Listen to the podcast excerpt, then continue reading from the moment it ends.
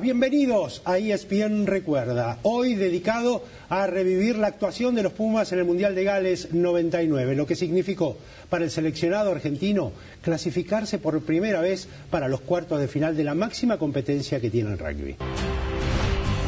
A nivel este, digamos, dirigencial era, era muy, muy amateur. Eh, y bueno, sucedían cosas rarísimas, eh, como la convocatoria de un jugador y después no estaba, este, como que teníamos entrenador y después no, no teníamos, como que íbamos a entrenar y nos faltaban elementos, bueno, un montón de cosas.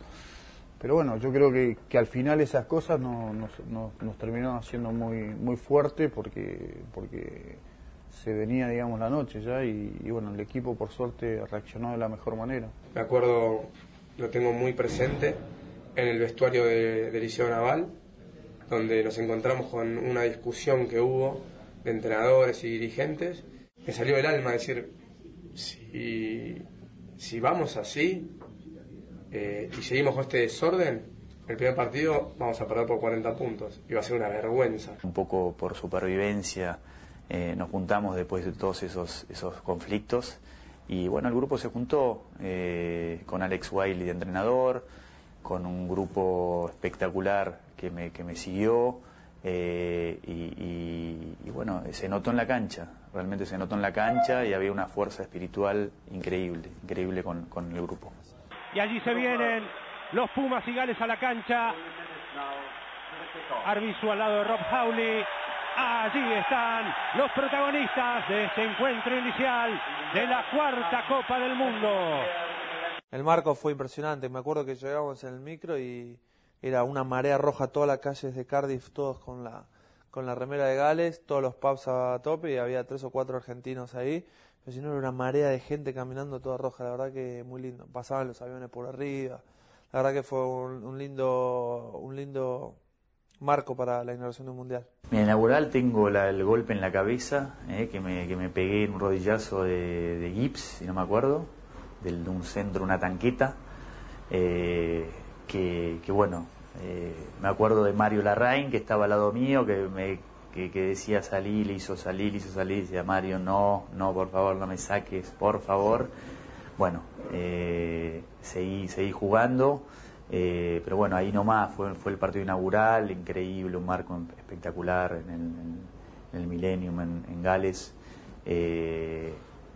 tuvimos cerquita ahí, Estuvimos cerquita, jugamos un gran partido eh, y creo que fue muy importante para todo lo que vino después.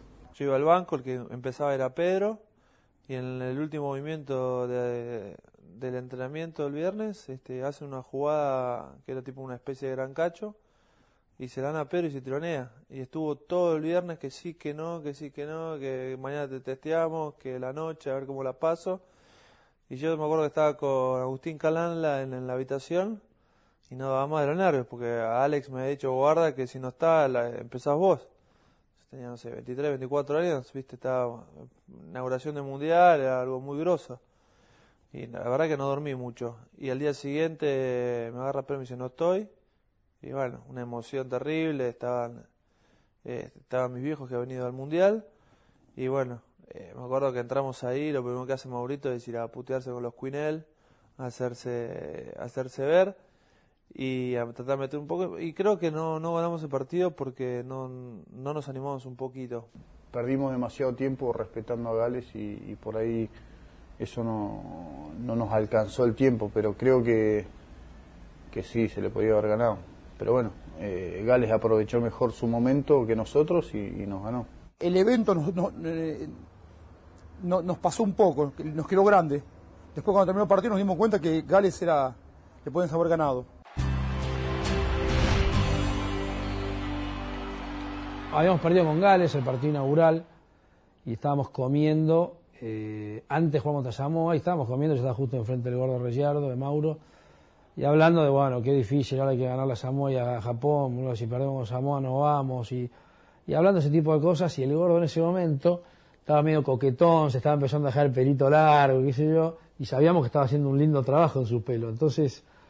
Eh, yo dije, si le tiro esta, a ver cuánto quiere, entonces eh, medio como charlando, sí, daríamos cualquier cosa aquí, hagamos una promesa. Yo yo al gordo, gordo, si clasificamos, los dos nos cortamos el pelo. Yo pensando me iba a decir, ni loco, vengo trabajando esto hace un par de meses. Y bueno, y me dice, nos cortamos el pelo. La derrota en el partido inaugural frente a Gales no le dejaba demasiado margen a la selección argentina, que para colmo nueve días después de ese match inaugural debía enfrentarse con Samoa, viejo verdugo en los mundiales anteriores. Un primer tiempo para el olvido para el seleccionado argentino, derrota 16 a 3 frente a los samoanos y un golpe de timón en el vestuario dado por Alex Wiley. Bueno, recordemos aquella tarde en el Strade Park de Sclanesli, lluvia, pelota resbaladiza, los golpes de Samoa que en una jugada hicieron estrago, recuerdo, Albanese, Reyardo, todos a partir de esos tacles típicamente isleños. Y Samoa que aprovechaba a través de Junior Paramore una jugada ofensiva y marcaba el único try de ese primer tiempo. La verdad, en aquellos momentos pensábamos, otra vez esta película. bueno, un golpe de timón increíble, Dicen que algunas palabras del DT Alex Wiley motivaron a la tropa. Lo cierto es que la Argentina lo dio vuelta, jugó un segundo tiempo excepcional. Marcó un try por intermedio de Ayub. Gonzalo Quesada se despachó con una puntería increíble. Sí, y ¿sabes qué? Dejó en cero a Samoa en esa segunda parte del partido. Exactamente, y más que eso, los Pumas conseguirían una victoria fundamental para lo que vendría mucho después. Creo que el momento clave de ese mundial fue en el entretiempo contra, contra Samoa, que perdíamos y que sabíamos que si perdíamos ese partido nos quedábamos afuera. Y en el segundo tiempo creo que metemos un 20-0, una cosa así, y, y, de ahí, bueno, arranca un poco la historia. Sí, el partido de Samoa fue lo que cambió el mundial. Es más, te voy a decir, el entretiempo, el partido con Samoa cambió el mundial. Perdíamos 16-3 el primer, el primer tiempo y, bueno, nos juntamos.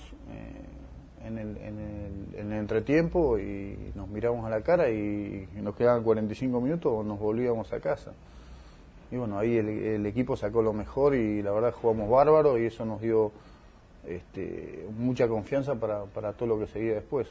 Un primer tiempo malísimo, nos íbamos del Mundial, todos dicen eh, qué genio Wiley todo lo que nos habló en el entretiempo, eh, te digo que nos puteó dos minutos, en inglés y se fue, todo rojo, así hinchado, con lo cual de rugby ni habló, y ahí fue otro momento, que él se fue al vestuario enojado, pegó un portazo, y, hablaron sí los referentes, habló Lisandro, Agustín, me acuerdo que Yankee también dijo, muchachos, todos estos años de esfuerzo los estamos tirando por la borda jugando como jugamos, son 40 minutos, y, la verdad que fue, yo no me olvido más esos 40 minutos porque fuimos, ahí sí creo que fueron fue un equipazo eh, con la actitud que se puso, mucha hinchada, era en Clanesli era muy, muy chiquito el estadio y había muchos argentinos que, que acompañaban, así que fue un, día muy especial. Fue eh, el verdugo, ¿no? Samoa veníamos perdiendo ya creo que los últimos dos, dos mundiales, habíamos perdido con Samoa y no quería perder más con Samoa, la verdad que no quería perder más con Samoa. Eh, fue un partido también especial, ¿no? Porque se transmitió esa, esa esa negatividad ¿no? de no poder ganar contra, contra los samoanos y bueno, por suerte me acuerdo un, un partido de mucho viento, muchísimo viento. Eh, bueno, fue un partido muy duro donde se ganó. Me acuerdo de la charla que nos dio Agustín a, los forwards en el, en el vestuario, la verdad que fue muy emocionante. Eh, para ser tan petizo y enano como es, este, que, se, que tenga tipos enfrente como eh, Mauro, eh, Pato Grau, el Yankee, la verdad que eh, Agustín se hacía, se hacía respetar y muy bien, y la verdad que fue muy emocionante, y, bueno, este, salimos a dejar todo, sabíamos que era durísimo, que tenían unos tres cuartos muy buenos, y bueno, pero que el tema le apuntamos a los forwards, y creo que la batalla forward la, la ganamos muy bien, obviamente lo teníamos a Gonza que la metía de todos lados. Y bueno, fue un triunfazo, fue, digamos, este, saber que si le ganábamos a Japón pasábamos. Y bueno, me acuerdo de ese día, estaban mis viejos en la tribuna y ni bien terminó el partido, yo salí eh, corriendo a abrazarme con ellos. La verdad que fue una emoción enorme. Le pega Gonzalo Quesada, la tira a la calle. Señoras y señores, insisto, contra todos los pronósticos, la Argentina acaba de ganarle a Samoa. Por fin se tomaron desquite de los verdugos mundialistas. El resultado 32 a 16. Este grupo de jugadores me parece que merecía un momento así. Un merecido festejo de los jugadores argentinos. Se sacaron toda la bronca cuando Wayne Erickson pitó el final. Todos juntos se abrazaron. Una importantísima victoria de los Pumas. Los Pumas buscan su objetivo en esta cuarta Copa del Mundo y este triunfo es importantísimo para el seleccionado argentino. Eh, Samoa fue el partido clave, que en la mitad de tiempo Alex vino y nos pegó tres gritos y ahí fue donde hicimos el clic definitivo para tener confianza. Ahí nos quedamos afuera. Si hubiese pasado todo lo que había pasado con Argentina durante todos los mundiales pasados. Eh, grandes expectativas, por ahí no tanto este equipo, pero grandes expectativas, un equipo sin experiencia que se queda en la primera ronda. O sea, un equipo tibio. Eh, y veníamos así, ¿eh? veníamos para...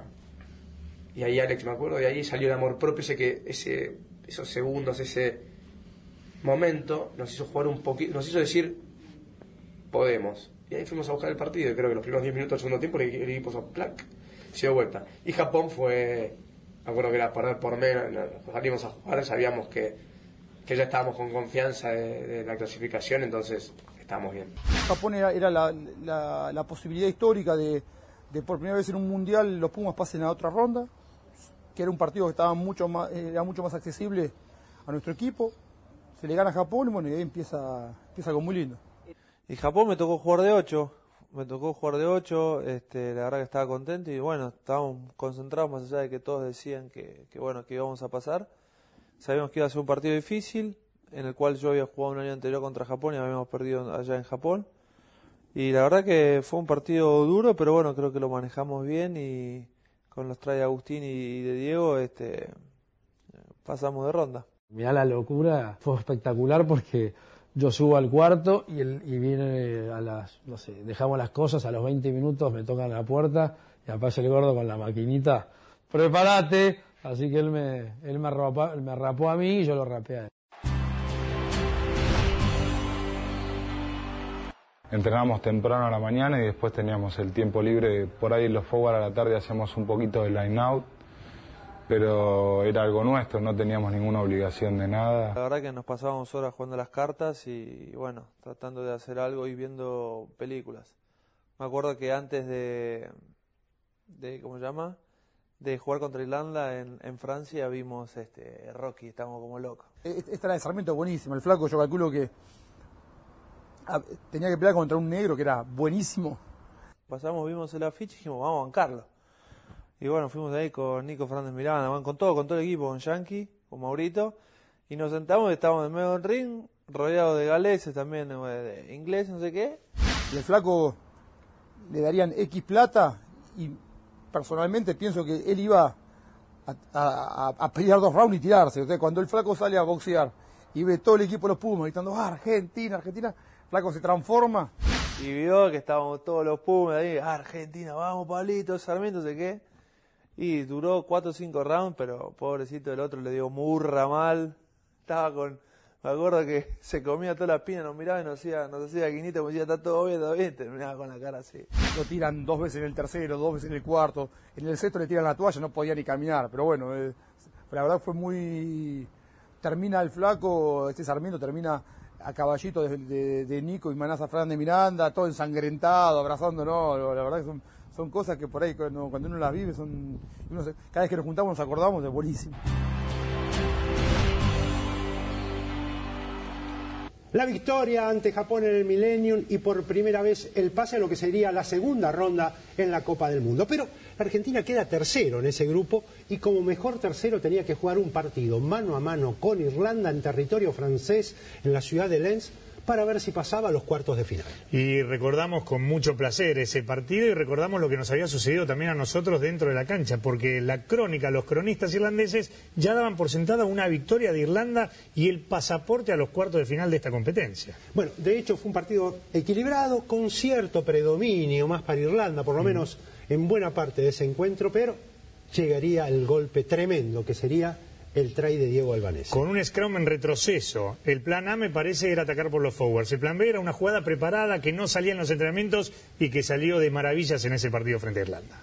Ese fue uno de los hitos del encuentro, el try de Albanese, el famoso cambio que se mandó Alex Wiley, eh, el ingreso de Felipe Contepomi en lugar de Corleto, pasando Quesada a jugar como fullback. Toda una rareza. Nos y en esa jugada extrañados. tocaron la pelota dos que la pasan muy bien, Gonzalo Camardón y Felipe Contepo. El equipo estaba tan concentrado en ese partido que nada, había algo mágico, ¿no? Eh, porque el equipo técnicamente no era un buen equipo. Una acción desencadenante fuera del libreto fue el try que se convierte en un scrum que convierte Diego Albanese. Eh, fíjate que ese fue, el campo, o sea, la, la imagen del equipo fueron la defensa contra Irlanda, no el try de Diego. El try de Diego fue algo raro en lo que fue el Mundial. Este es el momento para la Argentina. Faltan ocho. Se planta bien Irlanda en ese scrum, un scrum clave, bien por Irlanda, Pichota en retroceso, Felipe con Tepomi, el pase es para Camardón, la entrada de Camardón para Albanese, sigue Albanese, va a llegar al try, va a ser try de los Pumas, try de los Pumas, Diego Albanese. El try nace de un scrum que va para atrás, pero la jugada previa fue una jugada de toda la cancha del equipo. Yo, yo después del 99 me voy a Europa eh, y nunca volví a ver el partido entero hasta hace no sé, un año y medio cuando volví de Europa. un día vi el cassette y dije, a ver, voy a verlo. Y me impresionó lo bien que se jugó en el segundo tiempo. Y bueno, y me acuerdo que ese, ese try viene, no sé si de una jugada que la agarra Agustín, se la pasa a Mario, Mario Ledesma la tira de, sombre, de por arriba de los hombros, la agarra Agustín, tira un, bueno, y ahí viene un scrum que, que yendo para atrás sale y de ahí nace, nace pero yo nace el try, pero todo el segundo tiempo Argentina juega muy bien. Era una jugada que se llamaba, una jugada que se llamaba eh, falso y espalda.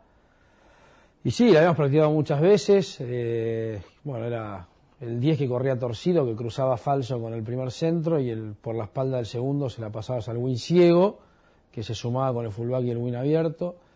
Y bueno, y salió en ese momento, increíble. Es el día de hoy que, que todavía hay gente que te habla de ese try y te habla del partido contra Irlanda y vos en ese momento te parece que es un partido más del Mundial y qué sé yo. Y bueno, y después no puedo creer que ya han pasado 10 años y la gente te sigue preguntando y te sigue hablando de, Irlanda, del try. Después nos empezamos a dar cuenta de lo que había generado todo, todo ese Mundial, ¿no? Se va a preparar el número 10. Después del try de Albanés en una buena jugada de los backs, se juntaron los dos winners y definió el jugador del SIC. Allí va el disparo de Gonzalo. ¡Adentro!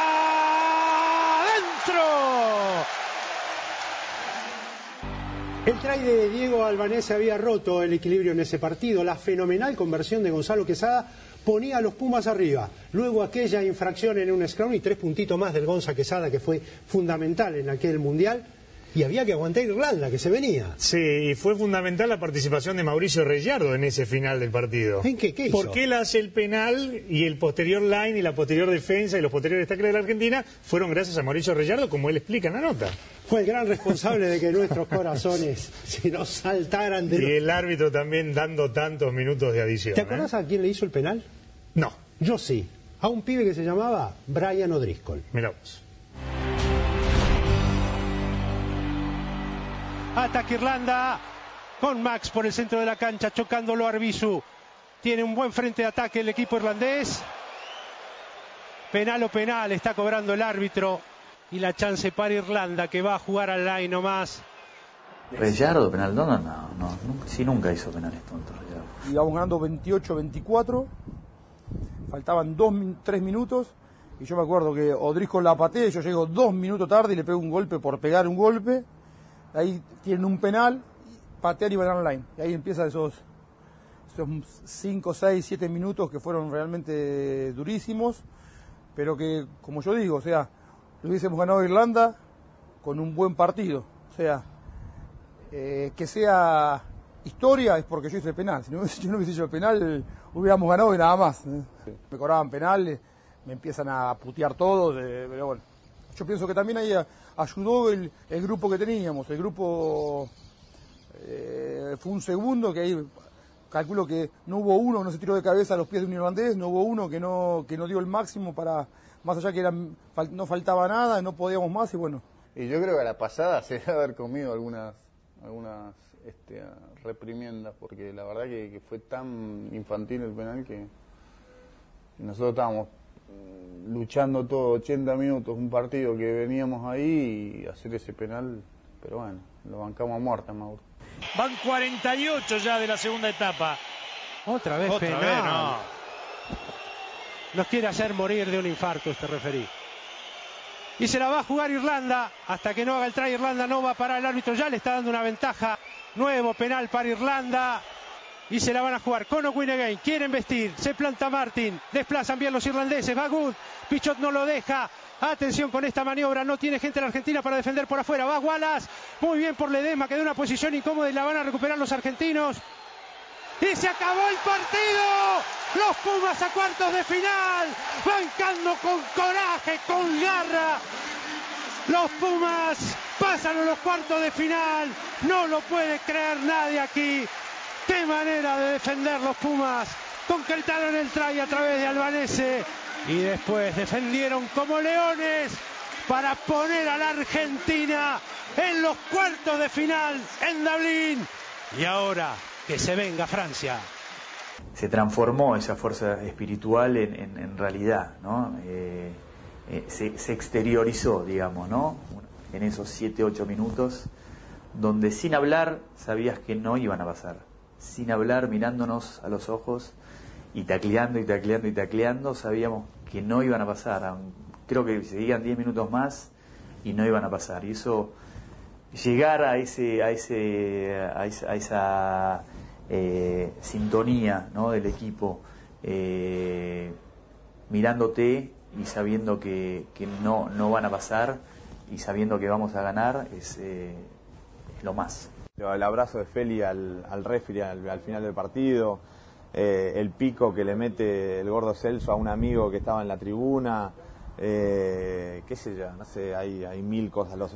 yo me acuerdo que yo me caigo al piso y arriba se caen todos los chicos, hay imágenes que nada, que bueno, que las vemos muchas veces en, en por ESPN, y, pero que las tenemos, que las tenemos bastante grabadas en, nuestras, en nuestras cabezas y en nuestros corazones por ahí hay una imagen que yo, no sé, lo trato de abrazar a Tati, Tati como estaba hecho bolsa del hombro, medio, pues estaba todo con moretones en el hombro, medio que me saca así el saludo y todos, todos mis amigos y amigos de Tati decían, che, ¿qué tenés? ¿Mala onda? Como Fernández Lobo decía, no, boludo, no daba más.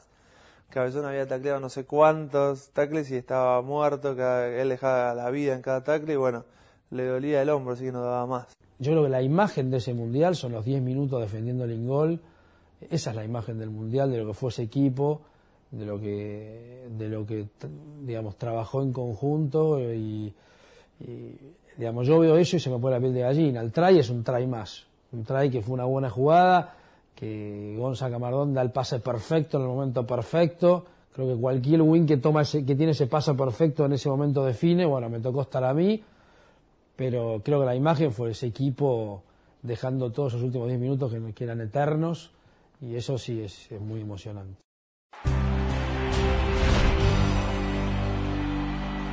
Allí va el disparo de Gonzalo. ¡Adentro! Gonzalo Casá fue goleador de una Copa del Mundo. Y en ese momento, a lo mejor, cuando estás ahí de nuevo, le decís a Gonzalo, che, te felicito, qué sé yo, muy bueno. Y, y, lo que hizo Gonzalo fue impresionante. Metió todo en momentos difíciles, con lluvia, con viento en contra. Eh, la verdad que fue creo fue uno de los puntos eh, más altos de su carrera. No hay muchos casos de deportistas argentinos que hayan sido goleador de un mundial en algún deporte, o sea que la verdad que en ese sentido Gonza debe tener un, un recuerdo impresionante. Me llamaron de allá para decirme, mira, te estamos mandando un pasaje, venite de vuelta porque queda nada más que la final, está Burke, que era el, australiano que le queda jugar, pero está 25 puntos atrás tuyo. Eh, hay posibilidad de que no los haga, así que te tenés que, te tenés que estar acá y bla, bla, bueno. Y, me subí al avión y volví. Fue una ceremonia bastante, bastante buena, muy, viste, prestigiosa, muy elegante y demás. Y, la verdad que me tocó, se entregó el premio, la medalla de, la medalla, la copa al equipo campeón y antes de la Copa del Equipo Campeón se entregó el botín de oro al goleador que primero subió Burke, que salió segundo a recibir no, me acuerdo qué, y por ahí me subí, en, pantalla gigante aparte pusieron, de cada jugador lo iban presentando, pusieron algo de él, y después me pusieron un clip de imagen del Mundial, de patadas y qué sé yo, goleador, y me tocó subir ahí, estaba, viste, no tenía ni, ni con quién festejarlo, quién saludar, pues estaban, eran todos los estos exjugadores, eh, leyendas y, los cuatro semifinalistas y, y, fue bueno, fue un gran recuerdo. Este, después lo pude festejar allá también. Aquella inolvidable victoria en Lens frente a Irlanda obligaba a la selección argentina a trasladarse precisamente a Dublín para enfrentar a Francia cuatro días más tarde. Y en Dublín la fiesta estaba preparada, pero para Irlanda, porque en el hotel donde se hospedaron los jugadores argentinos estaba todo vestido de verde, carteles dándole la bienvenida al seleccionado irlandés, todo preparado para Irlanda. Un seleccionado argentino, aguafiestas de los irlandeses, que sin embargo iban a darle todo su apoyo en ese duelo ante Francia. Sí, un partido equilibrado en el comienzo, pero quizás a la Argentina le pesó el hecho de haber jugado tantos partidos claves durante pocos días, entre pocos días de uno y otro, ¿no? Además, con un viaje en el medio. Sí. Del lado de los franceses hay que decir que llegaban bastante criticados, insultados por lo que había sido la actuación en la etapa clasificatoria, a pesar de que avanzaron tranquilos a cuarto de final, el público francés estaba bastante disgustado con su seleccionado. Y en un primer momento, la gran cantidad de puntos que había anotado la Argentina en ese partido, dijeron que había terminado como quinto, cosa que después se retractó. Recordarán ustedes aquel partido, ya con los picos de rating que subían en torno de la actuación del seleccionado argentino, que arrancó muy mal en el encuentro, que se puso a tiro con los tries de Arbizu, de Pichot, una jugada en el segundo tiempo que tiene arrinconado a Francia que parecía que llegaba el try de la igualdad, sin embargo se despertó Francia en los últimos 10 minutos y le puso cifras definitivas y más que eso, un sello la ilusión argentina de seguir avanzando en ese mundial. Estoy convencido que si hubiésemos tenido como Francia una semana de preparación, hasta por ahí era podíamos ir más lejos. Ese partido con Francia veníamos de jugar el miércoles, eh, no dormimos en toda la noche, pues festejamos, pues vimos el partido todos juntos de nuevo. Después tuvimos que viajar todo el jueves entre ferry, no me acuerdo, Bondi, ferry, no sé qué, para ir de, de Lens a, a Dublín. Llegamos el jueves a la noche muerto, quedó viernes y sábado y a la cancha el domingo estábamos no estábamos listos. Creo que si hubiésemos tenido un poco más de recuperación a ese Francia mismo, que si después le ganaron a, a los All Blacks, le podíamos ganar. que en ese momento, eh, si mal no recuerdo, muchos habían tenido un problema con un medios crown, lo llaman a Fabián Galtier, que se junta a medio, a medio mundial, estando muy peleados con los entrenadores, Fabián, y Fabián acepta volver al equipo de Francia a condición de agarrar la batuta. Bueno, entonces Fabián de ese equipo lo, lo transforma un poco y lamentablemente lo transforma junto antes de jugar contra nosotros. Yo pienso que si hubiésemos jugado una semana antes a Francia le ganábamos. Yo lo que más recuerdo también que los irlandeses estaban obviamente en contra nuestro porque les habíamos sacado el, equipo de- del Mundial y cuando estaba por ya llegando al final del partido nos ponemos creo que a tres puntos, nos pon- lo damos vuelta, lo emparejamos bastante y la gente se paró y empezó a gritar por, por Argentina, con lo cual eh, muchas veces dentro de la cancha no te das cuenta de lo que pasa afuera, pero que todo un estadio que está en contra se ponga a gritar por vos ya es algo que demuestra que algo bien hiciste dentro de la cancha. Y bueno, después Francia con oficio y buen juego y aprovechando nuestro cansancio lo liquidó bien. Una diferencia creo que exagerada, pero bueno, después ellos terminaron haciendo el mundial que quisieron y llegaron a la final, así que también lo justificaron. Fue muy importante, fue, fue muy importante para todo lo que vino, con, con, con, con ya con jugadores que se, empezaban a sentar también, eh, como lo- lo- lo- los Felipes, eh, un Felipe, un, un Manuel, eh, eh, jugadores eh, que, que jóvenes que ya empezaban a, madurar y, y- a mecharse con, con- por ahí con los más viejos de más experiencia. Eh, sirvió mucho, mucho el, el- el- el 99. Yo creo que lo más importante de ese mundial, más allá de lo que fue deportivamente, como nosotros como equipo, eh, de haber vivido una experiencia tan linda, creo que lo, más importante fue la difusión que tuvo el juego, de que mucha gente empezó a saber quiénes eran, quién eran los Pumas, de qué se trataba el rugby, eh, y eso hizo que empezara a hacerse mucho más popular, que haya mucho más chicos que se acerquen. Creo, que eso fue lo más importante de todo. Pero el mayor recuerdo que tengo de la realidad es eh, los compañeros de equipo, los amigos, eh, de la manera y la unión que teníamos para poder eh, sacar adelante los partidos que se iban presentando. Creo que, fue una muy buena etapa, eh, la vivimos muy intensamente, particularmente para mí dentro del seleccionado fue la etapa más linda y más fuerte que me tocó vivir. Y te vuelvo a repetir, lo que más me queda de ese mundial son los- mis compañeros de equipo y las relaciones que, que- viví en esos momentos tan intensos, ¿no? donde uno tiene vivencias muy fuertes que después perduran en la vida. ¿no? En el momento importantísimo, en el momento fue importantísimo porque primero que nadie se lo esperaba, nadie se lo esperaba. el más optimista, qué sé yo, pensaba que le íbamos a ganar nada más que a Japón y íbamos a volver con, con la cola entre las patas este, y encontrarte a, qué sé yo, a 15 minutos del final contra Francia pudiendo clasificar para una semifinal fue, fue, fue bueno, le pasamos muy cerca al sueño, pero, pero bueno, fue importantísimo. Y fue algo muy, muy especial, fue más allá de lo lindo que puede ser para cada uno jugar un mundial, creo que fue un logro muy importante. Eh, yo nunca había ni soñado jugar en los Pumas, así que imagínate eh, llegar a jugar un mundial y no solo participando, sino que haciendo un buen papel y clasificando y, logrando el suceso que se logró. Sí, yo creo que ayudó mucho. Primero a, eh, al rugby hubo un furor impresionante, muchos chicos se acercaban a jugar, tomó una masividad el rugby importante eh, los dirigentes creo que, también eh, empezaron a, ver que, había que hacer cambios para, seguir jugando a este nivel. Creo que sí, sí, fue el puntapié inicial. Eh, para mí, a nivel humano, fue un tema muy, muy, o sea, fue un desafío muy grande porque mi viejo no estaba, porque se había muerto hace muy poquito, porque había muchas cosas que yo quería vivir con él, no las pude vivir. Y, y nada, creo que, que me queda esa, esa hipótesis de haber dicho qué hubiera pasado si mi hijo hubiera estado ahí, ¿no? lo que hubiera disfrutado, eso me mata. O sea, tengo esa, esa, ese estigma clavada que, bueno, tema de la vida es así, que él no lo pudo disfrutar como lo hubiese disfrutado, hubiera sido la persona que más hubiera disfrutado ese momento mío. Ni hablar de 2007, ¿no? A hablar.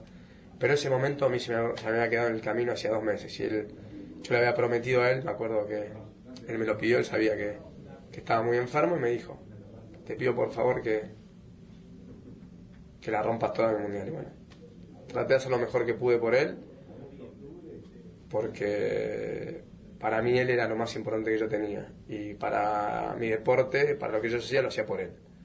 Y él ahí no estaba, entonces me pareció un homenaje que yo le podía hacer a él.